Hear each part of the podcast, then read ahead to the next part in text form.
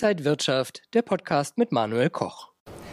Die Europäische Zentralbank hat in ihrem Finanzstabilitätsbericht Risiken fürs Finanzsystem ausgemacht. Dazu gehören die hohe Inflation, Rezessionsängste und auch der Immobilienmarkt. Und darüber rede ich jetzt mit Reinhard Panse. Er ist der Chefanlagestratege vom Family Office Finvia.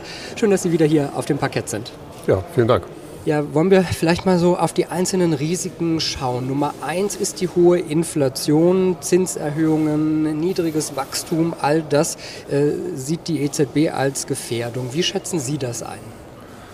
Das ist kurzfristig auch eine Gefährdung, weil es natürlich dazu führt, dass die Zinsen eben angehoben werden müssen, wenn die Inflationsrate zweistellig wird.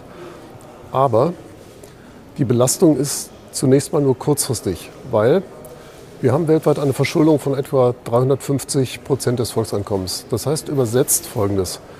Jedes Unternehmen, jeder Staat, jeder Haushalt, der 100 Euro Bruttoeinkommen hat, hat dann etwa 350 Euro Schulden. Wenn die Zinsen dann um 2 Prozent hochgehen, dann muss er 7 Euro mehr Zinsen bezahlen als vorher. Und das ist natürlich eine hohe Belastung, wenn aus einem Bruttoeinkommen von 100 dann eben 93 werden. Und deswegen führt das zu einer Rezession, zu deutlichen Belastungen. Aber längerfristig wäre dazu notwendig, dass die Zinsen so hoch bleiben und dass die Inflationsrate wieder stark runterkommt. Aber das ist eben wenig wahrscheinlich, sondern die Inflationsrate wird wieder deutlich runterkommen, aber die Zinsen werden unter der Inflation bleiben. Und dann wird es weitaus weniger belastend sein. Es gibt ja einige Finanzexperten, wie zum Beispiel Ken Fischer, der sagt, ja, die Inflation ist nur vorübergehend und man sieht schon wieder, dass bei diversen Rohstoffen die Preise schon wieder von ihren Höchstständen runtergekommen sind. Treibt das dann die Inflation jetzt trotzdem weiter? Die Inflation wird runterkommen. Die Effekte sind vielfältig. Das eine ist die erwähnten Rohstoffpreisentwicklungen die sich für die Inflationsrate natürlich künftig als deutlich weniger belastend darstellen werden als bisher, vielleicht sogar positiv, also inflationssenkend. Dann kommt dazu das Thema, dass eine Rezession, die mit hoher Wahrscheinlichkeit ansteht, die Inflationsraten deutlich senkt. Einfach weil die Leute eben dann weniger Geld ausgeben können. Sie müssen viel für Gas ausgeben in Europa und eben haben dann weniger Geld für anderes, sodass woanders die Preise zu sinken beginnen werden. Und äh, wir haben dann noch das Thema, dass die Wahrscheinlichkeit, dass der Ukraine-Krieg in einem Jahr immer noch tobt, allmählich zurückgeht. Die ähm, Lösung dieses Konfliktes würde natürlich das Inflationsproblem deutlich abmildern. Und dann gibt es noch einen weißen Elefanten im Raum, von dem wir jetzt noch nicht viel merken, aber das werden wir in den nächsten Jahren merken. In China kracht der Immobilienmarkt zusammen. China hat bisher extrem hohe Mengen an Zement verbraucht, an anderen Rohstoffen für diese Bauwut, hat äh, mehr als doppelt so viel Zement verbraucht wie die anderen 17 größten Zementverbraucherländer zusammen. Und wenn das wegfällt, Zement ist sehr energieintensiv, dann wird auch die Nachfrage nach Energierohstoffen strukturell zurückgehen, was unserer Inflationsrate ebenfalls hilft. Ja, das ist auch ein, ein weiteres Risiko, das die EZB sieht, die Anfälligkeit der Märkte, vor allen Dingen auch der Immobilienmärkte in Europa und in China. Wie groß sehen Sie da ein Risiko, dass vielleicht der Riese China da kippen könnte? Der Riese China kippt bereits und er wird auch strukturell nachhaltig kippen. Der Grund ist der, die Leerstandsrate in China ist vermutlich bei über 10 Prozent. In Amerika war sie vor dem Höhepunkt der Subprime-Blase bei 2,9 Prozent. Das war der höchste Leerstandswert, den wir je in Amerika gemessen haben seit den 50er Jahren. Aktuell übrigens in Amerika bei 0,9, also extrem tief. Dazu kommt aber ein viel größeres Problem. In China stehen 65 Millionen Wohnungen leer, das sind die 10 Prozent. Aber allein im letzten Jahr wurden schätzungsweise 20 Millionen Wohnungen mehr verkauft als fertiggestellt. Auch in den 15 Jahren zuvor sind in jedem Jahr etliche Millionen Wohnungen mehr verkauft worden als fertiggestellt. Warum ist das relevant? Der Anreiz, diese Wohnung fertigzustellen, ist gleich null, wenn es 65 Millionen leerstehende Wohnungen gibt. Und viele Chinesen haben eben diese Wohnungen bezahlt, aber sie sehen jetzt, ich kriege meine Wohnung nicht. Das wird ein politisches und wirtschaftliches Problem. Die Regierung wird den Leuten helfen müssen. Die Banken werden auf die Hypotheken teilweise verzichten müssen oder ganz. Das wird das chinesische Bankensystem deutlich unter Druck bringen. Die Chinesen zwingen, die Wirtschaft zu stimulieren.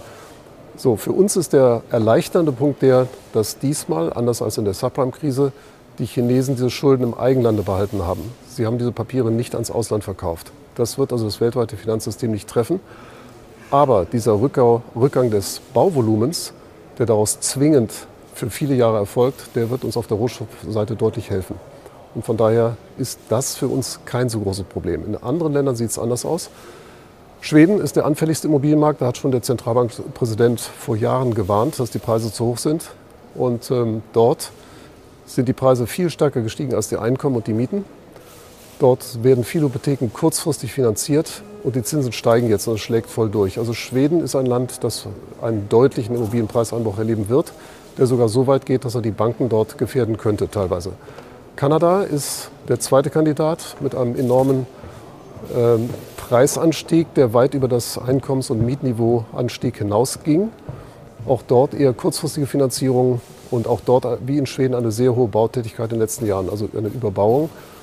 Ähm, dagegen in anderen Ländern wie etwa Amerika oder Deutschland sieht es weitaus weniger dramatisch aus. Die Preise dort werden auch leicht fallen, das tun sie schon, aber eben nur leicht, weil die Bautätigkeit war sehr gering.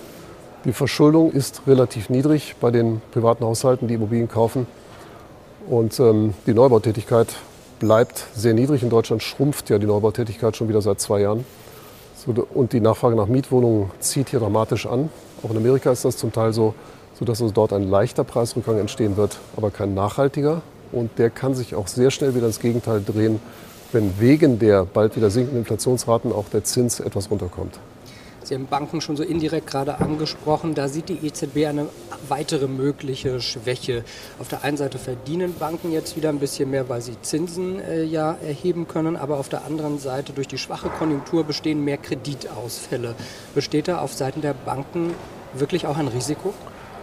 Wenn es zu einer schweren Rezession kommen sollte, wäre das so. Wobei für Banken ist natürlich nicht nur die Wirtschaft wichtig, sondern auch der Immobilienmarkt. Da gibt es, wie gesagt, regional große Unterschiede. Ähm, in der Konjunktur, es wird eine Rezession geben, die wird vermutlich nicht allzu dramatisch ausfallen, eben weil schon im nächsten Jahr die Inflationsraten wieder runterkommen. Sie werden nicht auf das alte Tiefsniveau kommen. Und wir werden ab dem nächsten Jahr erleben, dass die Löhne auch stärker steigen. So, und dann bedeutet das natürlich, dass auch die Einkommen stärker nach oben gehen. Das heißt also, die Pleiterisiken auch in der Wirtschaft, die werden nicht so groß sein, weil auch die Firmen werden letztlich davon profitieren, dass sie bei höherer Inflation ihre Preise recht gut anpassen können. Aber die EZB wird wegen des allgemein hohen Schuldenniveaus den Zins sehr weit unten halten. Von daher eine nachhaltige Rezession wenig wahrscheinlich. Letzter Punkt. Die Regierungen werden auch weiterhin viel Geld ausgeben für die Energiewende. Sie werden viel Geld ausgeben für Rüstung aus verständlichen Gründen, gerade in Europa. Und von daher ist diese konjunkturelle Schwäche abzusehen, aber sehr dramatisch wird es wohl nicht.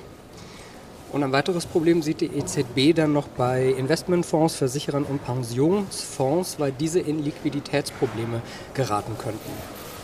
Also für Aktienfonds kann man das wohl ausschließen, weil Aktienfonds sind halt volatil und Small Caps sind wenig liquide. Bei Renten ist es allerdings so, dass die Liquidität von Renten in den letzten 15 Jahren stark abgenommen hat. Die Banken haben viel kleinere Handelsbücher als früher. Da kann es schon mal sein, dass man eine Anleihe verkaufen will und man kriegt einfach keinen Käufer. Und äh, da wird es dann bei einigen ETFs vielleicht problematisch, weil die dann eben verkaufen müssen und dann vielleicht eben zu extrem tiefen Preisen. Äh, von daher im Rentenbereich könnte es zu ungewohnten Liquiditätsschwierigkeiten kommen. Das stimmt. Bei Lebensversicherern würde ich keine Probleme sehen, weil die haben keinen Verkaufsdruck. Die haben nur das Problem, dass sie eben wegen der hohen Rentenquoten wohl viele Jahre lang negative reale Erträge abwerfen werden. Das ist das Problem, vor dem sich die Anleger eher Sorgen machen muss, müssen. Ja, und ähm, Pensionsfonds, gut, das, was die Engländer gemacht haben, die haben sich vor sinkenden Zinsen geschützt, indem sie eben äh, Rentenfutures long gegangen sind. Das kann man machen. Das kann aber schiefgehen. Das gab es vor 20 Jahren schon mal. Da haben Goldminen sich vor fallenden Goldpreisen geschützt durch Futures. Und dann stieg der Goldpreis hoch und wegen steigender Goldpreise gingen dann die Goldminen pleite weil sie eben die Future-Kontrakte sofort mit Liquidität bedienen mussten. Und von dem steigenden Goldpreis, der in vielen Jahren anfällt, hatten sie dann eben nichts mehr. Das Problem haben aber deutsche Pensionsfonds, soweit ich weiß, nur in sehr geringem Maße. Jetzt haben wir über Risiken gesprochen. Wie ist denn momentan generell vielleicht die Lage für Anleger? Wie sollte man sich zurzeit aufstellen? Es sollte das Vermögen zu deutlich mehr als 50 Prozent in unternehmerische Anlagen gesteckt werden, sprich Aktien und wer es sich leisten kann, wer die gesetzlichen Hürden überspringen kann, auch Private Equity. Weil diese Anlageklasse ist nach wie vor völlig normal bewertet. Der extrem tiefe Zins ist eben in den meisten Aktienmärkten, vielleicht außer Amerika, nicht wirklich in die Aktienbewertung eingedrungen, sodass die Ertragserwartungen auch völlig normal sind im oberen einstelligen Bereich und damit weitaus höher als bei Renten. Dann ein kleinerer Teil in Immobilien, das ist machbar. Deutsche Wohnimmobilien äh, nicht im Luxusbereich, im einfachen Bereich, sind nicht gefährdet, weil die Baukosten so stark steigen, dass die Knappheit in diesem Sektor immer weiter zunehmen wird. Man kann eben nicht mehr neu bauen für Leute, die nur 7 Euro Miete zahlen können. Sodass der Sektor auch äh, dauerhaft nicht gefährdet ist. Äh, dann gehört ein bisschen Gold ins Depot, ein paar Prozent. Und auf der äh, ganz risikoarmen Seite eher Cash als Renten und bei den Renten dann eher inflationsgeschützte Anleihen, die jetzt wieder sehr günstig bewertet sind, weil die Kapitalanleger komischerweise schon wieder 2% Inflation erwarten und nicht mehr. Und das wird langfristig nicht zu halten sein, wegen Demografie, wegen Deglobalisierung ähm, und wegen vieler anderer Effekte, die die Inflationsraten strukturell etwas höher halten, als das früher der Fall war. Sagt Rainer Panse, der Chefanlagestratege vom Family Office Finvia. Dankeschön, dass Sie heute wieder hier an der Frankfurter ja. Börse waren. Und danke Ihnen, liebe Zuschauer, fürs Interesse. Bleiben Sie gesund und munter. Alles Gute. Und wenn euch diese Sendung gefallen hat, dann abonniert gerne den Podcast von Inside Wirtschaft und gebt uns ein Like.